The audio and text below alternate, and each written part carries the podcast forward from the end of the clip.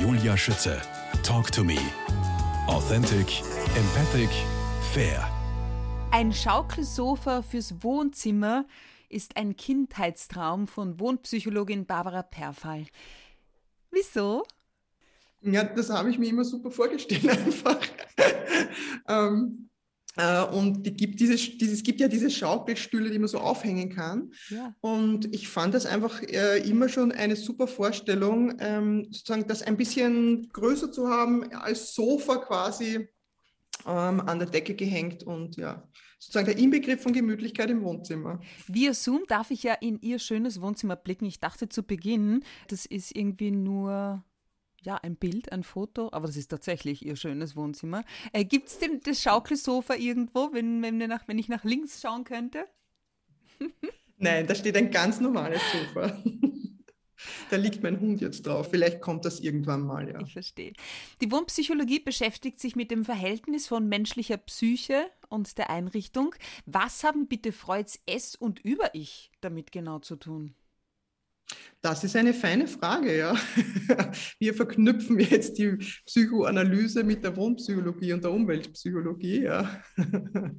Naja, letztlich geht es ja da auch wieder um die Dinge, die sozusagen aus unserem Innersten rauskommen, die nicht vom Verstand äh, gesteuert sind, sozusagen unsere Triebe, ja, und die Bedürfnisse äh, sind ja was, was sozusagen ähm, da in die Richtung eher, eher in Richtung Triebe, also weg von der Ratio. Bedürfnisse sind ja oft nicht bewusst. Ja, die spüre ich nur, äh, habe ich ein Gefühl dazu, eine Emotion. Und das Über-Ich als unser Gewissen, das gibt uns bestimmte Leitlinien vor und wir glauben, wir müssen nach bestimmten Leitlinien handeln. Das ist beim Wohnen auch oft so, dass Menschen Vorstellungen haben, rationale Vorstellungen, wie richtiges und gutes Wohnen ausschaut. Das ist das, was das, Sie in Teil 1 gemeint haben. Super eingerichtete Wohnung, aber man fühlt sich einfach nicht wohl drin. Ja, genau. Wenn Menschen nach ihrem mhm. Wohnideal sich einrichten und nicht nach ihren Wohnbedürfnissen, ja. dann kommt das manchmal raus dabei. Ach, voll mhm. spannend. In der Wohnpsychologie geht es also darum, Stellen in den eigenen vier Wänden zu schaffen, die uns positive Gefühle vermitteln, emotionale Kontaktpunkte. Der Blick in die Wohnvergangenheit ist dabei sehr wichtig, habe ich in Ihrem Buch gelesen. Wohnpsychologie für die Praxis, wie aus Räumen ein Zuhause wird. Wie funktioniert das? Das ist ganz einfach. Man umgibt sich mit Dingen, die man mag, die man schön findet. Und wenn man die anschaut oder an die denkt, dann machen sie einem ein gutes Gefühl. Und ähm, das ist eigentlich, hört sich ganz, ganz trivial an. Wenn ich aber mit Menschen über ihr Wohnen und ihr Einrichten spreche und bei denen in den Wohnungen bin, stelle ich ganz oft fest, da sind Dinge drin, die mögen die gar nicht. Das ist die Kommode, die die Ex-Schwiegermutter damals irgendwann mal geschenkt hat. Oder das ist das Bild, was der Mann so liebt, was man aber selber ganz schrecklich findet. Das sind irgendwelche Urlaubsmitbringsel, die man, wo man sich abgesehen hat dran, aber wo man sich irgendwie nicht überwinden kann, dass man sie wegwirft und, und, und, und, und. Ja, ja was machst du mit der ähm, Schwiegermutter? Also mit der Kommode? ja, entweder dann doch weg damit, ja, oder sie umarbeiten. Also habe ich auch schon gesehen. Ich meine, Upcycling ist ja der neueste Trend oder ein ja. neuer oder ein sehr relativ neuer Trend. Dann wird die halt umlackiert oder irgendwie neu aufgearbeitet und plötzlich, zack, passt sie ins eigene Wohnen, in den eigenen Style und, und hat was Persönliches und man mag sie, ja. Aber äh, was auch immer, egal wie, äh, man sollte sich beim Wohnen wirklich nur mit Dingen umgeben, die man mag und die einem wirklich gefallen. Und weil dann gehe ich durch meine Wohnung und ähm, sie macht mich glücklich. Ja. Und das soll sie ja. Ich soll mich wohlfühlen in den eigenen vier Wänden. Apropos mögen, Barbara Perfall, geboren worden am 12. August 1972 in Linz. Was assoziieren Sie besonders gerne mit Ihrer Kindheit? Mit meiner Kindheit, ja. Ähm, also äh, vielleicht, wenn wir beim Thema Wohnen bleiben. Ähm, ich bin ja aufgewachsen in einer relativ kleinen äh, Genossenschaftswohnung mit meinen Eltern, meiner Schwester, einem Hund und einer Katze. Und äh, meine Eltern haben jahrelang ein Wochenendhäuschen gesucht. Und unsere Wochenendausflüge haben über Jahre so ausgeschaut, dass wir irgendwo in Oberösterreich herumgefahren sind und uns kleine Häuser angeschaut haben um zu schauen, ob das nicht ein Wochenendhaus für uns werden könnte.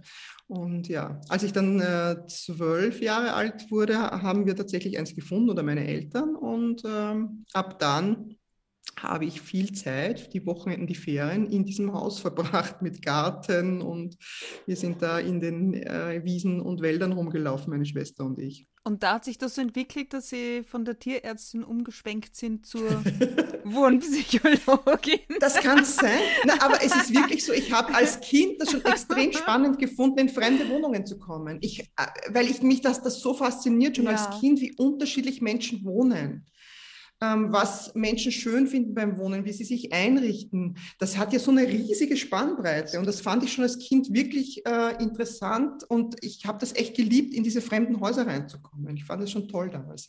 Weil Sie von Ihrer Schwester auch gesprochen haben eben, die Staging Sisters äh, stellen sich gerade neu auf. Was hat das zu bedeuten? Ja, ich habe 2016 mit meiner Schwester eine Firma gegründet in Linz. Ähm, wir bieten Homestaging an. Das ist das äh, Herrichten oder optimale Einrichten von Immobilien für die Vermarktung. Das ist in der Regel dann der Verkauf. Und ähm, wir haben jetzt das letzte Jahr genutzt, um uns da nochmal unser Dienstleistungsangebot nochmal zu erweitern. Ähm, wir haben jetzt auch äh, die Immobilienmaklerprüfung gemacht und können jetzt wow, sozusagen Homestaging und Makler aus einer Hand anbieten und äh, sind auch jetzt im Sommer, das ist ein ganz großer Step für uns, da freuen wir uns sehr, sehr drüber, in ein äh, Büro gezogen, ein eigenes. Wir haben ein Ladenlokal hier in Linz, was unser Büro ist, äh, quasi unser Wohnbüro das ist ganz toll, da jetzt eigene Büroräume zu haben. Kann sich Otto Normalverbraucher auch die Staging Sisters leisten? Ja, natürlich. Natürlich kann sich Otto Normalverbraucher die Staging Sisters leisten. Homestaging ist ja eine sehr geniale Dienstleistung, weil sich die quasi von selber finanziert. Weil durch das Homestaging der Immobilienverkauf viel schneller geht, viel schneller und oftmals auch zu einem besseren Preis, weil man genau den Käufer findet, der genau diese Immobilie sich verliebt in diese Immobilie und den Wert der Immobilie auch sieht. Ja? Mhm. Und insofern finanziert sich das quasi von selbst. Ich frage mich nur, wie schaffen Sie emotionale Kontaktpunkte, von denen wir gesprochen haben, beim Homestaging, wo Sie den zukünftigen Eigentümer ja eigentlich gar nicht kennen? Wie naja, man dann? kennt natürlich die Zielgruppe. Also man weiß ja bei einer Immobilie, wer die wahrscheinlich kaufen wird oder für wen die geeignet ist. Ist das eine Familie mit Kindern? Ist das eine Starterfamilie? Ist das ähm, eine höherpreisige Immobilie, die aber vielleicht nur für ein Paar geeignet ist? Dann habe ich auch sozusagen bestimmte Zielgruppe. Also man kann aufgrund, äh, auf der Basis der Eckdaten der Immobilie relativ gut sagen, für wen wird die wahrscheinlich geeignet sein. Mhm. Und für diese Bedürfnisse, die diese Zielgruppe hat, kann man natürlich dann einrichten. Und vom Style ist es das so, dass das ähm, immer ein Stil ist, der möglichst vielen Menschen in der Zielgruppe gefällt und gleichzeitig die Architektur und den Charakter von der Immobilie mit auch aufnimmt. Und ähm, das ist sehr, sehr spannend zu sehen, wie Räume sich da ähm, in ganz kurzer Zeit, also wir brauchen ja nur ganz wenige Tage, um eine Immobilie zu stagen, also irgendwas zwischen zwei und fünf in der Regel. Wow. Ähm, wie sich die komplett verändern. Und, ähm, ja, kann es dann auch sein, dass die Leute sagen, sie wollen nicht ausziehen, weil es jetzt so schön ist? also es gibt ja meistens Gründe, warum jemand eine Immobilie verkauft, die nicht. Aber die Eigentümer sind oft wirklich ähm, begeistert. Also die das sagen, boah, wenn, warum haben wir das nicht schon ja, vorher so eingerichtet, weil es so ich? schön jetzt ist. Ja. ja. Apropos mhm. schön, äh, was ich sehr spannend finde, ist die Aussage, zusammenziehen ist das neue Heiraten. Wie darf ich denn das verstehen? Ja, zusammenziehen, beim Zusammenziehen ist es so, ähm, wenn man zusammenzieht heutzutage, dann meint man es ernst miteinander. Mhm.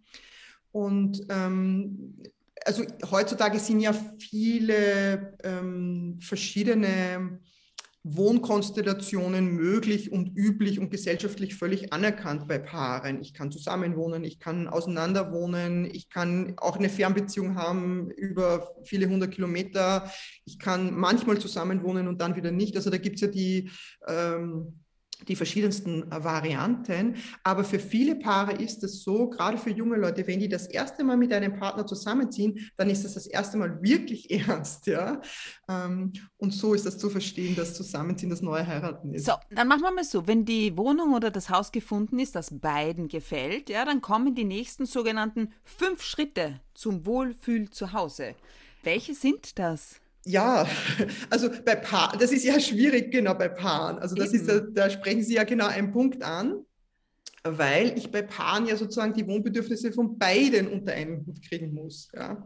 Und das heißt, das Wichtigste bei Paaren ist erstens, und zwar noch bevor sie zusammenziehen, dass sie darüber reden, was sie gut finden. Ja. Dass sie darüber reden, was ihnen gefällt. Dass sie darüber reden, wenn die gute Fee käme und würde ihnen eine Wohnung zaubern, wie würde die ausschauen? Und dann mal abgleichen, äh, sozusagen, wo es da Überschneidungen gibt und wo es da vielleicht ganz, ganz weit auseinander liegt. Das heißt, das so der wie, sieht denn, wie sieht denn eine paargerechte Wohnung meist aus?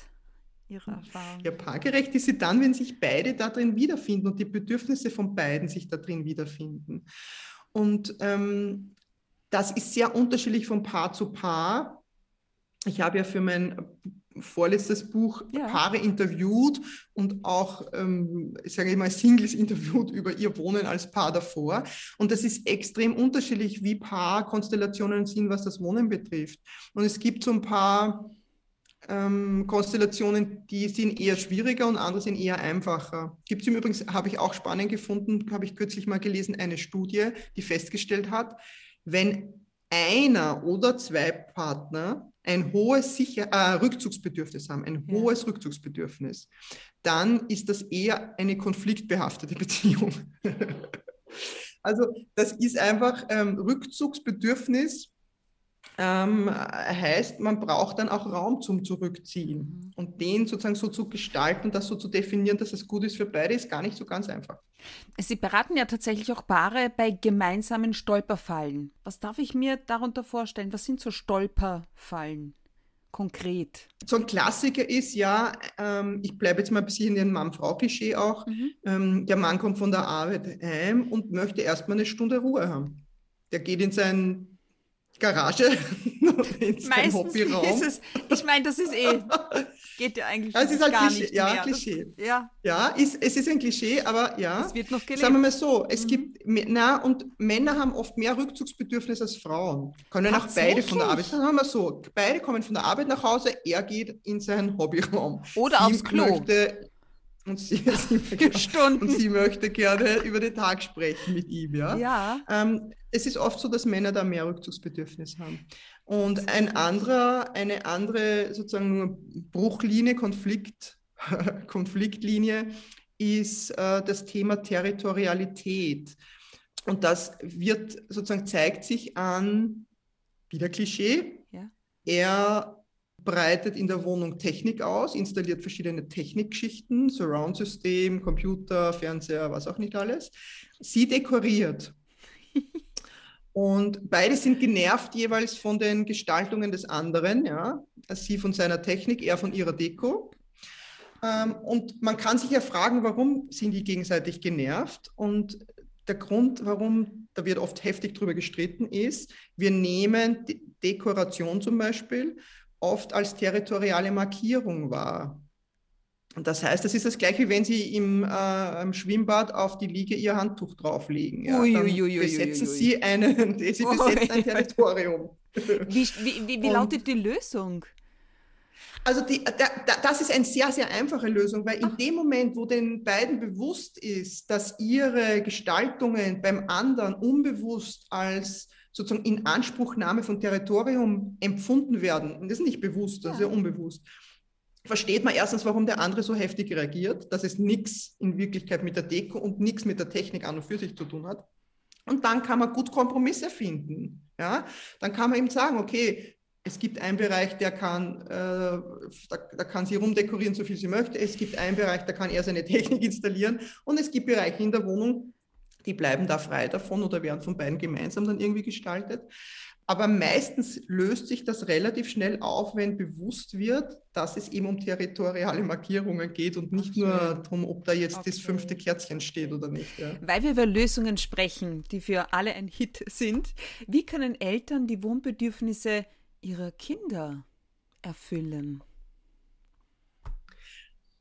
Das ist eine super gute Frage ähm, weil das beschäftigt tatsächlich viel, viele Eltern sehr. Mhm. Das Thema Kinderzimmer ist ein Thema, was, ich, was mir ganz häufig begegnet. Und das ist auch ein super spannendes ähm, Thema, weil die Bedürfnisse der Kinder ändern sich ja relativ rasch, weil die sich so schnell entwickeln über die Jahre, über die Zeit. Die, die wachsen ja so schnell und haben so schnell andere Bedürfnisse.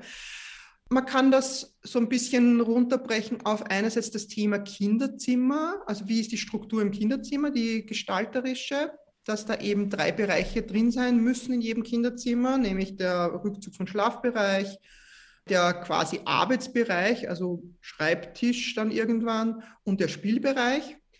Und dass man die eben gestalterisch unterschiedlich äh, behandelt und dass die auch optisch getrennt sind. Also als Beispiel der Rückzugsbereich, da sollten sich Kinder wirklich zurückziehen können. Da sind dann gern Betten mit so Zelten ja, drüber oder ja, so genau. im Vorhang, dahinter ist das Bett, wo man eigentlich wirklich dann, da kann, kann das Kind zur Ruhe kommen, da sind nicht viele Reize zu sehen, da kann man das Licht schön runterdimmen. Und auf der anderen Seite ist der Spielbereich, wo es dann auch bunt sein darf und wo es hell sein darf und wo es auch mal ein bisschen knallig sein darf von den Farben, dass man das trennt. Und diese Bereiche sich natürlich sozusagen über die Zeit ähm, sind die unterschiedlich wichtig für das. Kind. Und das zweite Thema ja. ist, die, dass Kinder mitbestimmen dürfen. Ähm, kleine Kinder, kleine Dinge, je größer sie werden, desto mehr. Und irgendwann kommt der Zeitpunkt, da gestalten Kinder oder Jugendliche ihre Räume dann ganz für sich alleine. Und das muss man halt als Eltern dann auch aushalten können. Ähm, auch das totale Chaos darf sein, wobei natürlich geben die Eltern die Regeln vor und auch bei den Jugendlichen. Also man möchte natürlich nicht, dass äh, Essensreste der letzten drei Wochen dort sich befinden. aber, also bestimmte Grundregeln kann man ja trotzdem aufstellen, aber auch das Chaos äh, beherrschen will gelernt sein. Ja. Und damit ich es lernen kann, brauche ich manchmal Chaos. Ich verstehe. Oder bekomme ich mein Kind vielleicht äh, mit Hilfe einer bestimmten Farbe dazu, die Essensreste früher in die Küche zu begleiten? ich glaube nicht. Ich glaube nicht. Auch wenn Essen unterschiedlich ausschaut in verschiedenen Farben, aber Na gut, wenn sich so selbstständig, dann äh, geht es eh von alleine. Barbara Perfall, die Macht der Farben. Welche Macht haben die Farben genau und vor allem welche Farben sind gut zum Wohnen? Farben haben eine große Macht auf uns, weil ähm, die beeinflussen einerseits auch unsere Stimmung. Das hängt jetzt ein bisschen davon ab, was mir einfach gefällt. Aber die beeinflussen uns auch körperlich. Also es gibt ja Farben, die beruhigen uns, ähm, alle kühlen Töne. Es gibt Farben, die aktivieren uns. Das sind dann eher die warmen Farben, rot, orange. Gelb. Beim Wohnen, da gibt es ja verschiedene Regeln, so ganz klassisch, dass man sagt, okay, Räume, die nach Süden gehen, die sollten eher kühlere Farben haben, Räume, die nach Norden gehen, eher wärmere, dass man das sozusagen ausgleicht. Aber das ist, finde ich, immer individuell sehr unterschiedlich. Es gibt aber eine Regel, die gilt eigentlich für alle. Und es ist, dass Grün eine gute Farbe fürs Wohnen ist, weil Grün holt uns die Natur ins Haus und die Natur tut uns immer gut.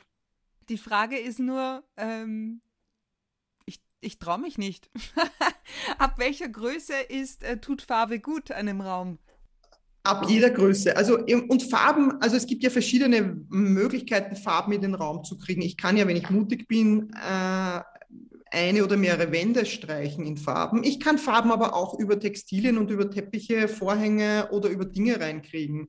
Also es muss nicht immer gleich die gestrichene Wand ah, okay. sein. Es können auch die Kissen auf dem Sofa sein. Okay, also grün ist immer ganz wichtig und wenn ich hier auch sehe, sehe ich eine, das ist eher ein dunkelgrün, was ich bei Ihnen sehe im Wohnzimmer. Wie ja, ich habe eine ganz, ganz dunkelgrüne. Ja. Also im Wohnzimmer ist eine Wand ganz dunkelgrün. Ich habe in der Küche eine Wand in Hortensie, heißt die Farbe. Oh, sehr ausgefallen. Ja, ich habe ein schwarzes Vorzimmer. Nein. Ja. Das würde ich mich nie trauen. Und ja, das äh, war auch ein Experiment, aber die Wirkung ist echt super. Ich bin sehr happy damit. Der Raum war vorher weiß, ein ganz ein klein, es ist ein ganz winziger Raum, ein ganz, ganz kleiner Raum ist das nur. Der ist durch diese Farbe, ähm, die habe ich sozusagen auf bis auf zwei Meter Höhe gestrichen, hat er total Struktur gekriegt. Ähm, wirkt viel besser als vorher. Mhm. Also man kann auch sehr, sehr kleine Räume mit farbigen Wänden ausstatten. Ich empfehle da, äh, wenn man da ähm, einfach mal schauen möchte, ja. ähm, verschiedene soziale Plattformen, Pinterest, Netflix, also überall dort, wo es viele Einrichtungsfotos gibt. Und dann können Sie mal eingeben, weiß ich nicht, blaues Schlafzimmer. Und dann findet man tausende Varianten von farbigen Wänden. Und da kriegt man ein Feeling dafür, wie sowas ausschauen kann. Fürs, fürs Schlafzimmer, welche Farbe eignet sich da am besten? Also die klassische, eine klassische Schlafzimmerfarbe ist ein helles Blau oder auch ein helles Grün. Ja. Ähm, manche Leute haben ein bisschen beige oder so. Aber mh, mm, ich bin da immer ein bisschen vorsichtig, weil, ich meine, wie so oft in der Psychologie, man kann sozusagen eine Regel aufstellen, die gilt für viele, aber es gibt immer Leute, die nach oben oder unten abweichen. Also ich, beim Schlaf zum Beispiel kann man sagen, für die allermeisten Menschen wäre eine rote Wandfarbe im Schlafzimmer nicht geeignet, weil die zu aktivierend ist. Aber es gibt Leute, die haben rote Schlafzimmer und schlafen wunderbar da drin. Ja? Also man muss letztlich immer für sich selber schauen, ähm, gehöre ich quasi zu den Leuten, die das so so empfinden wie die meisten oder äh, ist es bei mir einfach anders? Also wenn ich selber meine Grundaktivierung eher niedrig ist und ich eher sozusagen langsame äh, Umdrehungen habe innerlich, dann könnte es sein, dass Rot sogar eine angenehme Farbe für mich zum Schlafen ist. Haben Sie Muss sogar, ein bisschen individuell schauen. Haben Sie sogar äh, vielleicht eine eigene Farbe in der Hundeecke? Nein, mein Hund äh, der, nein, aber ich habe eine, sie schläft in einer, in der Schublade einer alten Kommode. Tatsächlich, oh mein Gott. Ja. Wir verbringen etwa 90 Prozent unseres Lebens in Räumen. Die Info habe ich von ihrer Homepage, die-wohnpsychologin.de. Da habe ich mich gleich mal gefragt, warum de? Weil ich 20 Jahre lang in Deutschland gelebt habe und die 2008 bis 2016 äh, meine Firma äh, oder mein Unternehmen in Deutschland betrieben habe. Diese DE-Seite natürlich ähm, ja, eine entsprechende Reichweite dann irgendwann hatte, sodass ich zwar jetzt eine AT-Seite habe, die verweist aber letztlich auf die DE-Seite. Okay, es hat Sie also wieder zurück nach Österreich geführt? Ja, es hat mich zurückgezogen in die alte Heimat. Aufgrund der schönen Natur, weil ich habe gelesen, Sie äh, fotografieren total gerne und äh, vom Sport her, also das ist ja unfassbar Triathlon. Sagen wir mal so, ich bereite mich jetzt gerade auf meinen ersten vor. Wie schaut das der aus? Der wird im Mai sein. Wow. Ja, im, ja, im Moment mache ich so sieben bis zehn Stunden Sport die Woche. Dreimal laufen, zweimal Radfahren, zweimal schwimmen. Und, und äh, werden wir schauen, wie es geht, ja. Der ja, ich ist immer also mit dabei? Nein, die ist schon eine ganz alte Dame, so. die es lieber gemütlich mag, ja. Die, früher ist sie mitgelaufen, wenn ich, wenn ich laufen gewesen bin, war sie früher immer dabei, aber das ist jetzt, äh, das mag sie nicht mehr. Ja, das Wohnzimmer ist eh so schön grün. Man ist quasi genau. draußen in der freien Natur. Barbara Berfall, eine Empfehlung aus Ihrem Buch, die mein Interesse auch noch besonders geweckt hat, ist Fensterplätze nutzen. Was hat es damit auf sich? Ja, Fensterplätze. Also die allermeisten Wohnungen haben mindestens ein Fenster, wo man irgendwie entweder in, ein, in die Natur, also und sei es auch nur irgendwie einen kleinen Baum oder einen Busch oder so, ein Gebüsch schauen kann, oder machen wir ja sogar wirklich schön in den Park oder so, oder aber wo man ein bisschen quasi den Blick schweifen lassen kann durch die Straße oder über die Dächer oder in so einen Innenhof rein. Und man hat festgestellt, dass uns Plätze, wo wir so eine Aussicht haben oder wo wir ins Grüne schauen können, dass uns die gut tun. Mhm.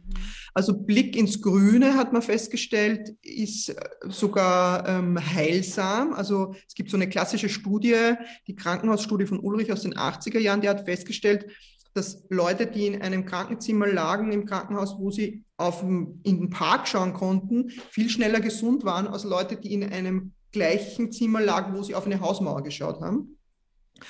Und es gibt auch auf der anderen Seite den ähm, Aufmerksamkeitserholungseffekt, der besagt, dass wenn wir arbeiten, uns also auf irgendwas konzentrieren, was lesen oder am Computer arbeiten, und wir haben die Möglichkeit, von unserem Arbeitsplatz oder von dem, worauf wir uns konzentrieren, irgendwo unseren Blick schweifen zu lassen, dass ganz automatisch die Leute anfangen, in relativ kurzen Abständen immer hin und her zu schauen. Also zwischen dem Buch meinetwegen, wo sie drin lesen, und dieser Aussicht. Das merken die noch gar nicht mal.